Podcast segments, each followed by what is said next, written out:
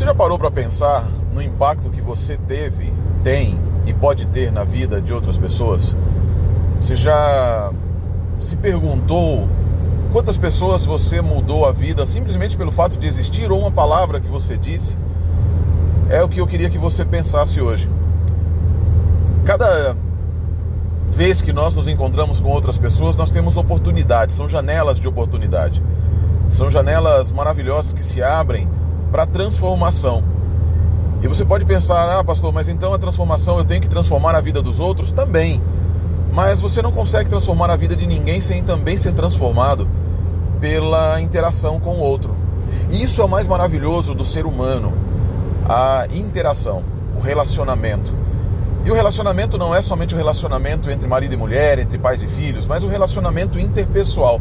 Professores, por exemplo, têm uma oportunidade fantástica de transformar a vida, o coração de cada criança que eles encontram.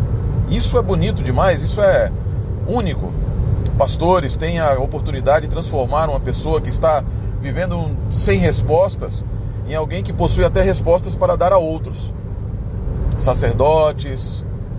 Mas cada um de nós, independente das profissões ou até dessas que lidam tanto com pessoas, tem a oportunidade todos os dias de transformar as vidas dos outros. E eu imagino e eu me imagino é, nesses dias de pandemia em que nós estamos distantes, distanciados, mas em que nós não precisamos estar longe do coração dos outros. Talvez seja um momento muito gostoso, muito bom para reaprender e readmitir em si mesmo a capacidade de transformar outras pessoas.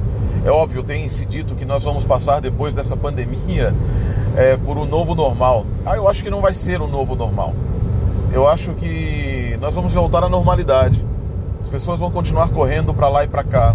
As pessoas vão continuar, vão voltar a procurar o shopping para mudança, para preencher o vazio existencial que elas têm. Em São Paulo, os shoppings estão abrindo, né? Abriram nessa quinta-feira. Mas o que é que vai fazer efetivamente com que eu seja mais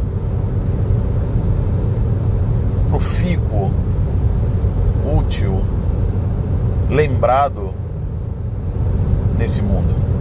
Se eu voltar simplesmente a ser como era, passando os dias e as horas como um contar de um relógio, tic-tac, tic-tac, tic-tac, não vai haver mudança nenhuma. Talvez o tempo que nós estejamos em casa seja uma oportunidade também para refletir sobre como eu tenho sido e o que eu posso ser.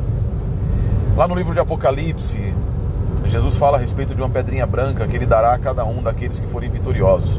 As sete promessas feitas aos vitoriosos, elas são feitas a vitoriosos, né? Parece redundante, mas não custa repetir. Obviamente que eu não posso medir a sua vitória pela minha vitória, pelas minhas necessidades, pelo que eu acredito ser importante. Não, isso é desequilibrado, isso é ruim. As vitórias são medidas por aqueles que as que batalham, né? Por aqueles que participam das lutas e das batalhas. Uma vitória de alguém que está viajando é chegar no local em segurança. Uma batalha, a vitória para alguém que está com sem emprego é conseguir um novo emprego. Cada um tem seu tipo de vitória. Mas eu acredito que nesses dias que nós estamos vivendo, a vitória maior é se reinventar, sem deixar de ser você. Você tem uma identidade, mas identidades são fluidas. Cada manhã você tem uma identidade nova. Levanta e olha para o sol. Levanta e olha para os dias. Agora quero te fazer um convite fantástico, ainda lembrando das vitórias. Levanta todos os dias e olha para Cristo na cruz do Calvário. Levanta e olha todos os dias, levanta todos os dias e olha para o Pai de amor que nós temos na eternidade, um Pai eterno que quer nos dar de presente a eternidade de renovação da sua aliança e renovação do seu amor todos os dias. Não pense apenas e tão somente de uma maneira tão curta nos problemas que temos diante de nós, o problema da enfermidade, do distanciamento, mas olhe um pouco para depois. Se reinvente. A invenção dos últimos anos é pensar no agora, no nesse momento, ser pragmático, nós precisamos nos reinventar, voltando talvez lá para a idade, para as épocas primitivas, da fé cristã, da palavra de Deus, que eram momentos reflexivos. O que é que Deus vai fazer por mim amanhã? O que eu posso fazer pelo próximo amanhã? Quando essa epidemia terminar, as interrelações como serão? Quem eu vou mudar a vida depois? Comece por você mesmo e que Deus abençoe o seu dia.